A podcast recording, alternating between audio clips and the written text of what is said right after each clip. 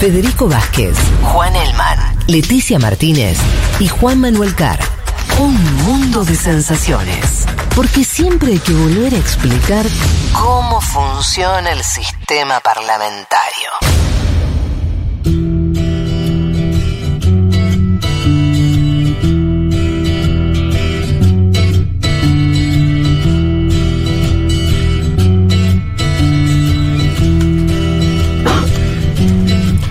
Bueno, aquí estamos nuevamente. eh, nos dice Juan Ignacio Carreira. Buen domingo a la mesa. Solo quería decir que la voz engripada de Leti me está generando lo mismo que Lois a Peter en Padre de Familia. Es buenísimo ese capítulo. Ay. Al límite. yo quedo afuera, pero no sé qué. vos sabés que- Muchachos. no sé cuál es la Eh, referencia. Lo conté. Son los dos Ah. protagonistas de Padre de Familia. Ella no tiene mucho deseo sexual, él se enferma Ah. y con su voz de enfermo la seduce. Bien, Entonces, bien. mm, eso. Em, ¿Se calentó? Claro. Se calentó Juan, bien. No puede ser que a Baidi le Claro, digo pongan. yo, no me refería al capítulo. No, no, se calentó, está bien. No puede ser que a Baidi le pongan un auricular cucaracha como a los peritas de la TV para avisarle cuándo s- debe Claro. retirarse y él se confunde Que le digan- con personas hablándole. Pará, hasta ahí lo que piensa. No, no. Ah, él que, está que él en tiene una cucaracha. No, no se le ve cucaracha, ¿no? Como que alguien le está hablando, decir, Sí, a una cucaracha está saludando, invisible. Joseph, president. No, además si, president, si tuviese una president", y el tipo- cucaracha le dirían, che, no hay nadie ahí, deja de saludar. no, pero ¿entendés? Puede ser, ¿eh? Si, pues, si vos estás medio senil y de pronto escuchás voces, porque No. efectivamente tenés voces. Es lo peor. ¿Entendés? Entonces te- alguien te dice, president. Estar hablando y que te hablen por la cucaracha te confunde mucho. ¿Y ¿Viste? Ahí tenés. Es tremendo. Por él estar haciendo eso, mira, mira. Eh, no, no, no es Otra teoría. solución para la Casa Blanca, un telón compran, compran Ajá. un telón y cuando Cae. termina Joe Biden, si hay muchas cámaras de Versómedas, Claro. cae el telón y Joe Biden no pasa los papelones que pasa. Un consejo que le damos acá a la Casa Blanca. ¿Ustedes creen que, porque nosotros analizamos lo de Europa como quien analiza una exterioridad o dice, bueno, les pasarán frío, cómo les va a, a- a- eh, eso a complicar la vida, qué harán los gobiernos, pero nosotros tenemos gente que nos escucha que va a pasar por esa situación. Claro. Por ejemplo. Bárbara, que dice, preparándome para la crisis energética en Escocia. Se estoqueó, típico argentino. No, no es toquea, sino que dice aislando eh, nuestro departamento de 120 años.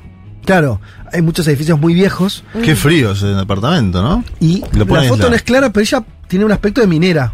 Eh, tiene una, una lucecita en la cabeza, está totalmente cubierta. Ah, está de- bien, por si se queda sin luz. No, entiendo que está haciendo un trabajo, Leti. Está trabajando, Ah, no, Está aislando, la foto, aislando. estoy imaginando. aislando parte de su departamento. No, no Poniendo, la ¿Cómo foto. se llama? ¿Choricito se le decía que ponías en la puerta? Muy sí, 80, claro. muy 80 la Para que no pase el frío. Sí. Totalmente, totalmente. Eh, teníamos alguna, algún comentario más eh, similar en ese sentido. Bueno, ahora lo perdí. Eh, Tito y Ana de Río Cuarto y Villa Crespo mandan una especie de declaración conjunta. Eh, sobre la guerra en Ucrania, en principio la guerra tiene en sí mismo derrotar al ejército enemigo, claro, coincide. Los ataques a la infraestructura buscan generar conflictos en la retaguardia del ejército ucraniano y dejar desconectado el frente de guerra con la asistencia en municiones, pertrechos y demás.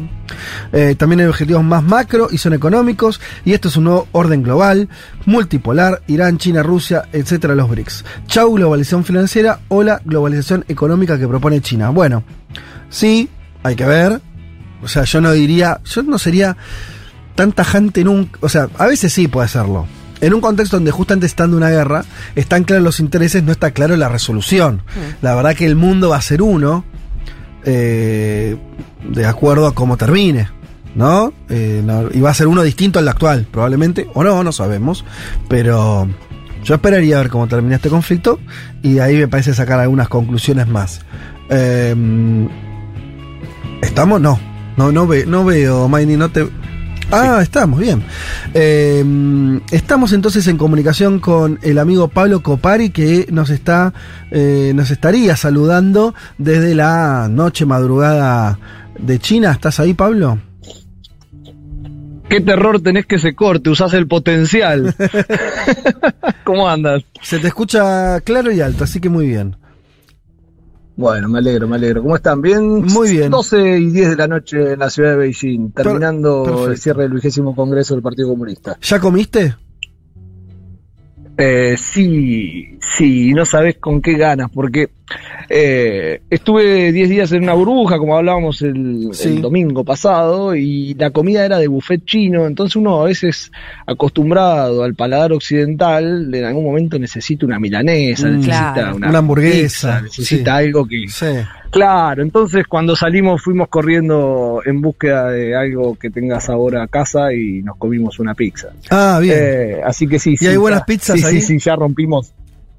Sí, hay, hay pizza italiana, más que nada. Así que nos fuimos a comer una pizza italiana, una cerveza, porque estuvimos 10 días sin birra también. Eso Ah, fue como. ¿Sin alcohol difícil. o sin birra? Sí.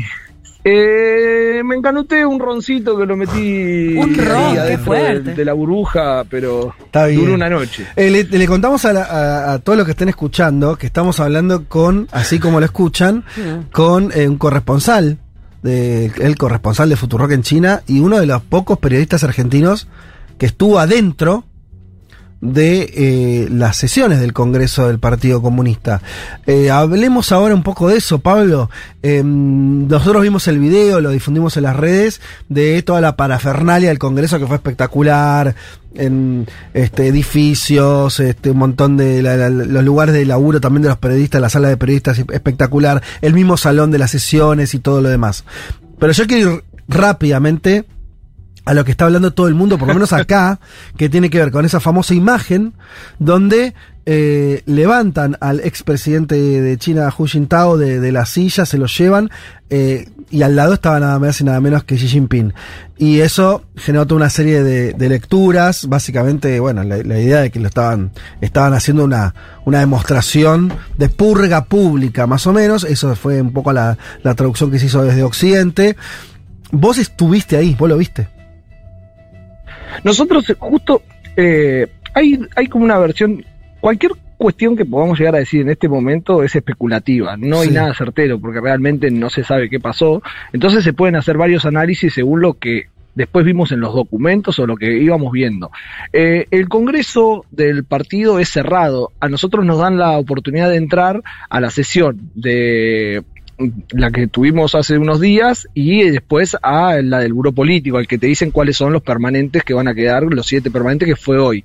Cuando entra, el periodismo está esperando afuera una hora y media más o menos, cuando entra Sí. todo el periodismo, justo es el momento en el cual a Hu Jintao lo sacan eh, de una manera que parece rara en las cámaras. Después empezaron a circular algunos videos anteriores a que entre la prensa en la cual eh, se lo veía un poco perdido, se lo veía que no sabía para dónde ir. Mm. Entonces se empezó a, a pensar que, bueno, puede haber sido la casualidad. Pero ¿qué pasa después?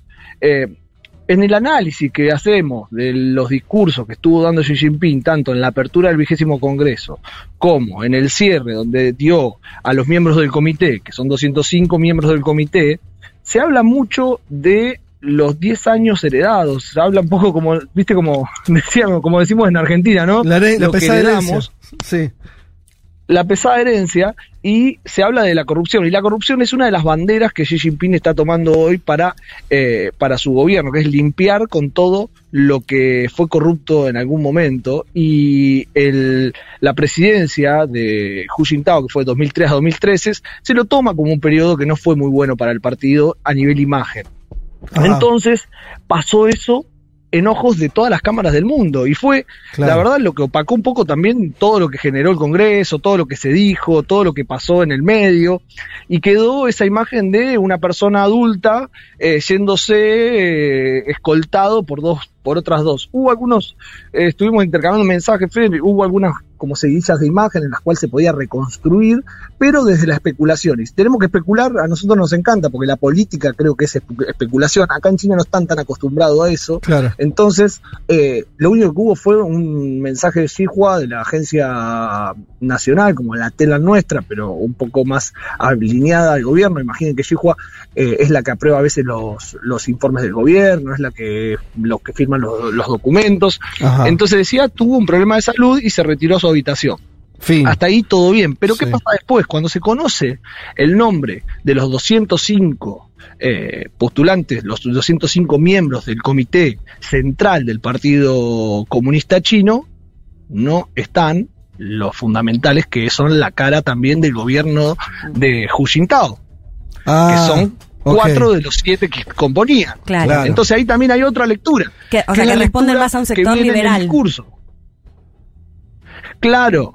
¿Qué, ¿Qué pasa con eso? Ellos estaban al lado, vieron que le toca, eh, él, pa- eh, cuando Sí. se va a Hu Jintao palmea a alguien que está sentado a la derecha de, Sí. Sí. de Xi Jinping.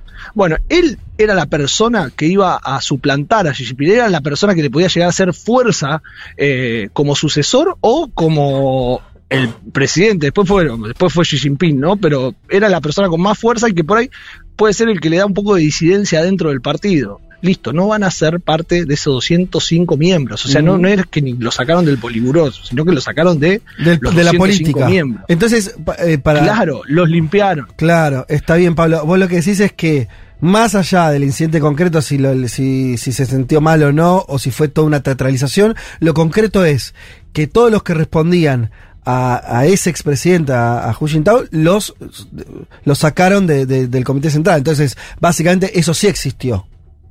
Esa decisión política. Sí, obvio, porque Bien. no está. Li, Li Keqiang era el ministro del Consejo de Estado, no va a estar. El presidente principal del organismo consultivo del partido, que es Wang Yang, tampoco. El primer viceprimer ministro, Han Sen, tampoco. Y el presidente del Comité Permanente del Congreso Popular, que era Li Sanju, tampoco va a estar ahí. Che, una cosa, Pablo. te- Entonces- sí. No, decime. No, que te iba a llevar a esto, porque eh, eh, alejándonos un poco del incidente, pero no, no de las razones que vos estás contando, hay otra cosa que estuvimos conversando, a mí me pareció muy interesante porque lo decía acá al aire, me pareció hasta, hasta más o menos contraintuitiva, que es lo siguiente. Eh, se habla mucho de, bueno, eh, acá se habla mucho, bueno, que, el Congreso este lo, lo puso allí en un lugar de, de mucho poder y demás, pero se dice menos algo que vos me comentabas, que es China está entrando en una fase donde un poco además está como metiendo hacia un eh, un poco más hacia adentro, un poco más cerrado de lo que era el periodo de los últimos años, de muchísimo crecimiento, pero también mucho crecimiento para afuera, mucho de empezar a mostrar a China al mundo, de ser un jugador global. Y vos me decías algo así como, mirá, me parece que están yendo ahora en otra dirección. Sí, yo lo que intuyo dentro de todos los discursos que estoy leyendo en estos días, a ver, yo no soy el especialista, sino que me metí mucho porque estoy adentro, entonces es como que te llega información todo el tiempo. Una de las cosas que está pasando es que eh, nosotros charlábamos de que China se preocupó mucho por el crecimiento, pero se olvidó un poco de las bases. Entonces hay una camada o hay una franja etaria que tiene que ver en las grandes urbes, sobre todo no en el campo, porque acá el campo es la clase trabajadora, es la parte en la cual no hay capataces, acá el pueblo es el que trabaja en el campo también. Eh, está perdiendo un poco el- la identidad con el partido. Entonces, uno de los discursos de este, de este congreso fue fortalezcamos las bases, fortalezcamos el socialismo moderno, empecemos a pensar en que hay que poner la teoría del partido como clave para las bases para que podamos perdurar, para que podamos seguir en el tiempo. Entonces ellos hacen como cuatro, tres salvedades, ¿no? Y le ponen terminologías. Hablan de las dos determinaciones, de las cuatro conciencias y las cuatro convicciones. Las dos determinaciones tienen que ver directamente con Xi Jinping y dice que la posición de Xi Jinping es el núcleo, es el núcleo del comité central y de todo el partido. Y además es la posición rectora que va a guiar el pensamiento. Esas son las dos determinaciones que da el Congreso, lo da por, por escrito. Las cuatro conciencias que se hablan en este Congreso tienen que ver con la política, los intereses generales, el núcleo dirigente y la alineación que va a tener el partido para poder afianzar lo que llamaron las cuatro convicciones. ¿Y qué, es las, qué son las cuatro convicciones? Son el camino que va a seguir China, la teoría del partido, el sistema y la cultura. Y ahí entra otro término que son las dos salva- salvaguardias, le dicen ellos, que es la firmeza con la, la- esto es muy, es muy flashero porque pone a Xi Jinping en un punto que lo tenía Mao. O sea, lo pone Sí. como pensador directo del partido. O sea, pone la firmeza en la posición del secretario general, como núcleo del comité central y como núcleo de la militancia. O sea, como que la juegan todas las fichas a- de él sí. la va- No, decía que juegan todas las fichas a, a su liderazgo, eso está clarísimo. Totalmente, y se ve en el nuevo, se ve en el nuevo comité permanente que formó. Formó un comité permanente de siete personas, no se sabía cuánto iba a ser. Hoy fue increíble porque estábamos en el Salón del Pueblo, eh, un poco de contexto. el Salón del Pueblo es el lugar donde pasa toda la vida política de China desde que se creó la nación. Mm. Eh, es un espacio en el cual eh, tiene salones enormes, es mucho, pero mucha, mucha seguridad. Está enfrente a la Plaza Tiananmen, la plaza más grande del mundo. Mm. Eh, cuando entras, vas entrando y ahí está el, el- el Salón del Pueblo, que es donde se hace la, la- la Asamblea General, pero después hoy se hizo una conferencia para periodistas, en la cual habíamos 100 periodistas nada más de todo el mundo, yo tuve a Xi Jinping a 10 metros, a 5 metros, y nadie conoce quiénes van a ser los laderos de Xi Jinping hasta que el locutor dice... Bienvenidos, entra Xi Jinping. Y se abre la puerta y entran los siete del comité permanente, que son personas totalmente de confianza de Xi Jinping. Que eso también da la pauta de que de ahora en más el pensamiento del partido, las decisiones del partido, van a ir de la mano de lo que piense Xi Jinping y nadie más. Esas siete personas son las que Mm. van a manejar China de ahora en más. Esto tiene que ver también con lo que decíamos hoy, ¿no? Es con fortificar el partido para adentro, empezar a pensar en cómo las clases eh, trabajadoras, las clases acomodadas, no empiecen a, a pensar como clases altas, que nos pasa mucho en Latinoamérica cuando el populismo toma el poder y hay clases acomodadas, empiezan, como decía Cabreche, creo que era que era- empiezan a eh, empiezan a votar como ricos. Sí. Entonces, eh, le, está, le está diciendo, mantengamos la tranquilidad, mantengamos la cabeza consciente de que somos un país que luchó para estar acá y tenemos que perdurar como somos, no como es Occidente, porque nuestro sistema es el que está valiendo, que es este socialismo de las cuatro conciencias. O sea, vos, eh, ¿Por es qué decir, dice una, cosa, una cosa, Pablo, porque es súper interesante, quiero subrayar eso y ahora ya dejo a Juanma que te haga preguntas o, el- o el que quiera acá. Pero vos dijiste, eh, si te entendí bien, algo así como todo el crecimiento de China, un montón de gente salió de la pobreza, un montón de consumo, grandes ciudades, hablaste del tema de las grandes ciudades y todo lo demás que vemos, que, que vemos por todos lados de lo que es China hoy, generó lógicamente una sociedad que se, se empezó a separar de, eh, que vea el partido como, como algo más lejano o que no o que el, eh, su, su, su situación actual tal vez no esté vinculada a la existencia, por ejemplo, de eso, de una conducción tan centralizada como es el Partido Comunista. Y el partido viendo ese problema diciendo, che, se nos puede de las manos esto.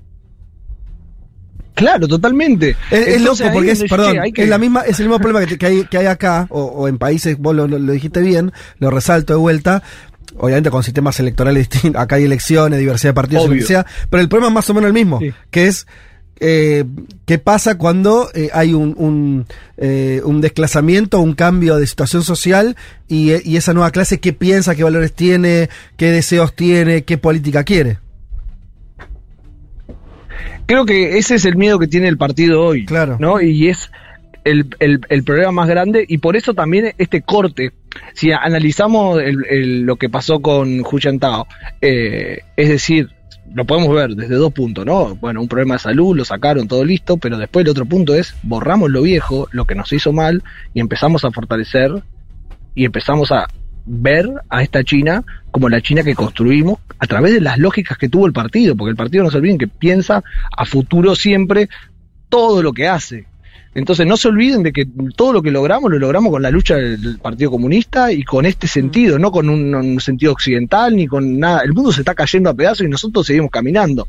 Eso es lo que yo leo entre líneas, entre todos los discursos que da, porque ellos ponen mucha terminología y a veces Sí, es difícil sí, de sí, entenderlo. sí, sí, no sé, te hablan de, Casi poético. te hablan de un- una, sí, de- muy filosófico. Sí, también, ¿no? porque te, Sí. te, te- están hablando, por ejemplo, hay una, hay, hay una terminología que es como la triple, es el triple pensamiento, que eso se basa, se basa, por ejemplo, en la bandera del socialismo, con marxismo-leninismo, el, el pensamiento de Mao Zedong, la teoría de Deng Xiaoping, pero ahora mete la triple representatividad, que es donde ingresa Xi Jinping como pensador dentro de la historia de China. Por eso es tan importante el Congreso este y es histórico. Por eso, cuando empezamos a leer lo que habían decretado, el discurso que, de pronunciamiento, dijimos, loco, estamos en el cambio de China, estamos viviendo un quiebre.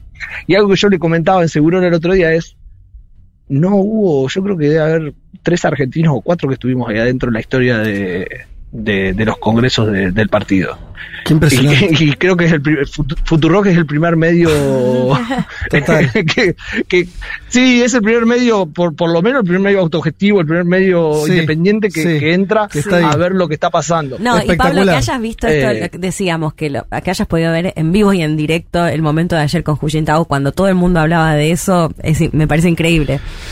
Pablo, Sí, pasa como que no te das cuenta, viste, en el momento, porque yo lo tengo grabado en el celular y me di cuenta después. Mira, Claro.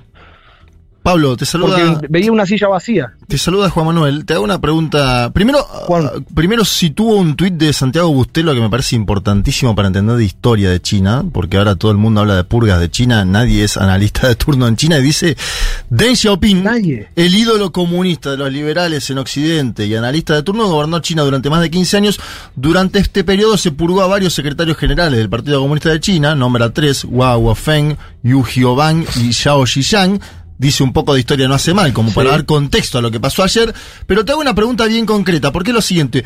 Un país tan hermético como China, con una conducción tan hermética como la de China, la del Partido Comunista, un país con eh, conducción de país de partido centralizado, que haya hecho pasar a la prensa al momento en el cual hacen levantar a Hu Jintao es evidente que hubo una demostración de fuerza de Xi Jinping, me parece. Más allá después del comunicado sobre la salud, que evidentemente también en su momento tuvo problemas Xi Jinping de salud.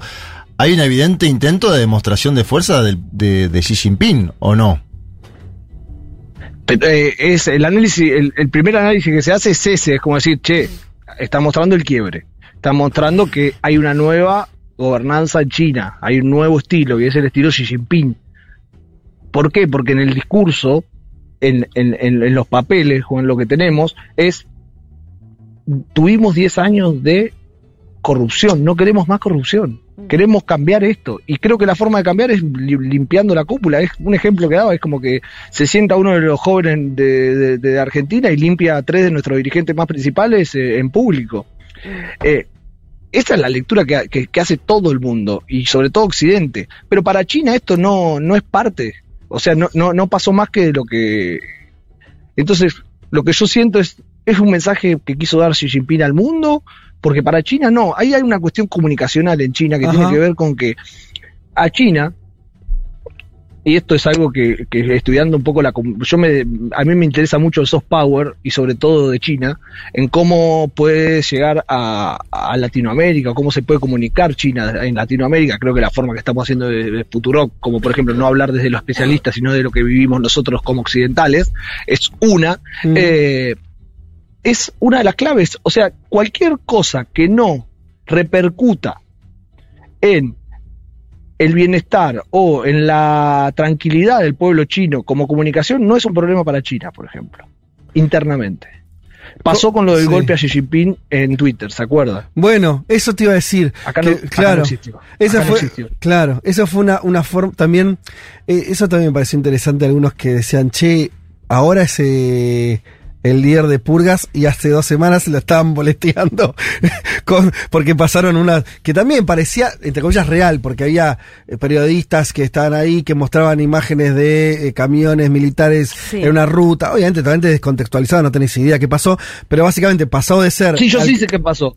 Ah, vos sí sabés? Lo que pasó fue que una, se- una semana antes avisaron que había una, una prueba militar en diferentes lugares y iba a haber Ah. movimientos. Ok. Y esas imágenes fueron tomadas para poder encauzar en Occidente otro tipo de comunicación. Claro. Bueno, Porque bueno, yo obvio. estaba en ese momento. Eh, entonces, Sí. las lecturas que podemos hacer de Occidente de China son muy, pero muy, pero muy, pero muy por arriba. ¿Por qué? Porque no conocemos la cultura. Pasa Exacto. como Porque con Corea del de Norte. que- Con Corea del Norte se dice, va a perder el poder eh, Kim Jong-un, y a las dos semanas tenés a Kim Jong-un haciendo una demostración de fuerza cada vez más evidente de que tiene todo el poder él. Mm. Pero totalmente, porque sobre todo China está to- ahora está tratando o tomando la bandera de, de esta doble circulación, ¿no? En la cual eh, ellos dicen, che, mirá, nosotros para adentro podemos vivir tranquilamente sin Occidente si generamos que la circulación de nuestra economía pueda llegar a solventar todo un eje que nosotros necesitamos, que es de comida, de, ta- de aparatos de Ajá. tecnología, etcétera, etcétera, Sí. etcétera. Y salimos al, al país, salimos al mundo a través de la franja y la ruta, eh, Sí. y decimos, bueno, necesitamos esto y lo buscamos en Argentina, necesitamos Sí. esto y lo buscamos en Brasil, Sí. y podemos vivir tranquilamente. ¿Por qué? Porque tenemos una sociedad acomodada. Y si yo te siento a vos y te digo, che, mira, vos vas a tener para comer, vas a tener tu casa, vas a vivir tranquilo, te estoy dando una vida totalmente eh, Claro. fructífera, una vida totalmente armónica, en la cual voy, al la- voy al costado del mundo. Para, para los chinos, para la gran mayoría de los chinos, Occidente no es una noticia, no Mm. es etnocentrista como nosotros. Claro. Claro. China mira para adentro. Si Pablo. China está bien, no le interesa afuera. Claro. Pablo, un detalle también ayer en el momento en el que se llevan a Hu Jintao te- tuvo que ver con la carpeta, ¿no? Que él intenta llevarse una carpeta y si Jin- Jinping se lo, digamos, pone su mano arriba Sí, de esa che, carpeta, es mío esto, claro, y no deja que se lleve esa carpeta. ¿Sabés algo más de eso? ¿No se le dio mucha importancia? Yo me meto en el cholulismo, en el, en el rumoreo, me pongo, Sí. tengo un tape de real si querés, pero si querés, es- es- lo que se decía era que le habían dado, eh, como no estaban dentro de esos 205 miembros del comité, no estaban los cuatro que eran la, la- la mano derecha o los que podían llegar a hacerle fuerza a Hu Jintao, que dicen que Hu Jintao sospechó que tenía otra lista y que quería ver la lista del que estaba al lado y el de al lado no la dejó ver y es ahí Ah. donde Xi Jinping da la orden de decir que lo saque. Pero eso es una especulación, lo estoy diciendo Claro, desde lo que claro. se escuchaba. Vos imaginate que es- estoy en una sala de prensa con 250 periodistas Sí. después de haber visto eso, que parecía ser una, esa sesión tiene que ser tranquila, o sea, tienen que leer un discurso. Esto no, po- no tenía que pasar. La noticia era hoy, era conocer el comité permanente de las siete personas que iban a acompañar. Claro. Y lo de ayer se transformó en algo mundial Sí. que nos tomó todo el día de especulaciones. Tenés, además tenés a los de F que andan dando vueltas como locos, tenés al, del, al de la cadena francesa que es antichina y quiere sacar lo peor, Claro. y que agarra a los periodistas. Y otra de las cosas es, yo tuve durante todos estos días que estuve encerrado, tuve conferencias de prensa todos los días con representantes de los municipios o con de la- lo- los representantes, son dos mil y pico de representantes que son parte de- de- del partido, que los elige el mismo partido, viste que de- hablamos de cómo elige Sí. China, que es como una secuencia de muchos, que son dos millones y pico de, congres- de, de Miembros. representantes, después Sí. terminan en dos mil y pico, que dentro de esos miembros hay hasta un astronauta, Mm. eh, y una atleta olímpica, y después empieza a bajar y terminan 205 miembros del comité, los 25 del Poliburo, y después tienen los 7 que son los del comité permanente que van a tomar las decisiones de China. Entonces se nos vino todo como abajo, empezando a leer los discursos, ver por qué, qué pasó, y nadie puede definirlo. Entonces, los especialistas que hablan de China, o los que analizan China, si vos no sabes chino, esto va a ser polémico, ¿no? Pero si vos no sabes chino, si no vivís en China, o si no tenés una relación directa con lo que es el poder político, es muy difícil analizar China desde afuera, porque la terminás Sí. analizando por la pluma de otro. Totalmente. Porque Es, algo- es muy es algo- distinto al sistema sí. que nosotros estamos. Sí, sí, sí. Eh, eh, eh, esa, esa distancia es, es, es notoria y, y bueno, por, pero por eso también está bueno y es tan importante que estés ahí, porque no es que la salvás exactamente, pero, pero al menos vos podés contar, eh, digo, por- para empezar a acercarnos a un país que va a ser, que ya es gravitante y va a serlo todavía más, eh, bueno, por lo menos empezar a tener algún elemento, ¿no? Esto, por lo menos saber de qué cuidarse, por dónde pasan los intereses de los chinos. Me parece que es eso, ¿no? Lo que nos falta es, es terminar de, de entender qué quieren también los chinos, que ya es toda una cosa, y además y, y en qué medida, porque yo me, me, me voy con esto, Pablo. Y, y te agradecemos el, el- el tiempo y la, la- la salida que nos hiciste de eh, en, dentro de todo este marco de estabilidad y superpoder que estamos escribiendo, un, eh, el partido queriendo encarar un problema que es cómo vincularse con las nuevas generaciones, con, ge- con generaciones que se, que acostumbraron a consumir, a vivir mejor que sus eh, eh, predecesores, de sus padres, sus abuelos, y que sigan siendo, entre comillas, leales al partido, al país, y quieran seguir viviendo en ese mundo que no es un mundo occidental. Para mí eso es impresionante, porque todas las pautas de consumo generadas son occidentales.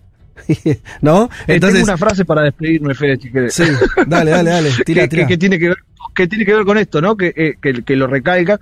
Vos, eh, algo, algo- algo contextual. Imagínate que el abuelo de un chico que hoy tiene millones porque hizo una app que se llenó de plata, congelaba repollos durante el invierno para poder comer Claro. y no tenía un mango, no tenía nada, y esto hace 20 años atrás, 30 años atrás.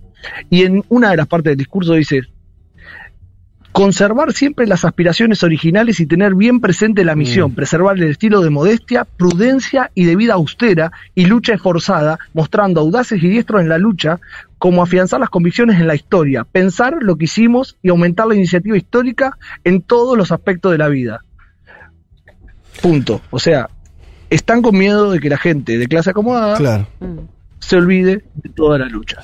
Y creo que hoy, con este Congreso, se pone en manifiesto que de ahora en más China para adentro va a ser mu- mucho más fuerte en lo que es el pensamiento socialista moderno, que es la nueva palabra de Xi, porque estamos ante un nuevo Mm. pensador del socialismo moderno, Mm. y que lo que pasó es solo un recuerdo que tienen que seguir todos los días acordándose a través de estos triples pensamientos que piensan del socialismo, del marxismo y de Mao Zedong y todas las cosas. Pa- Pablo Copari, periodista eh, de Futurock en China, en Beijing, eh, de encierro en encierro en algún punto, pues ya estuviste en, en el, cuando llegaste al país en esa cuarentena bastante larga, Mm. ahora la cuarentena vinculada Tengo al partido, eh, así que ahora Sí. se te viene un tiempo un poco Claro. de, de- de- más de- de recorrer. Gracias. Pablo, y que aproveches a tomarte todas las birras que quieras ahora que podés. Tengo cuatro cuarentenas en China ya. Ah, bien, bien, bien.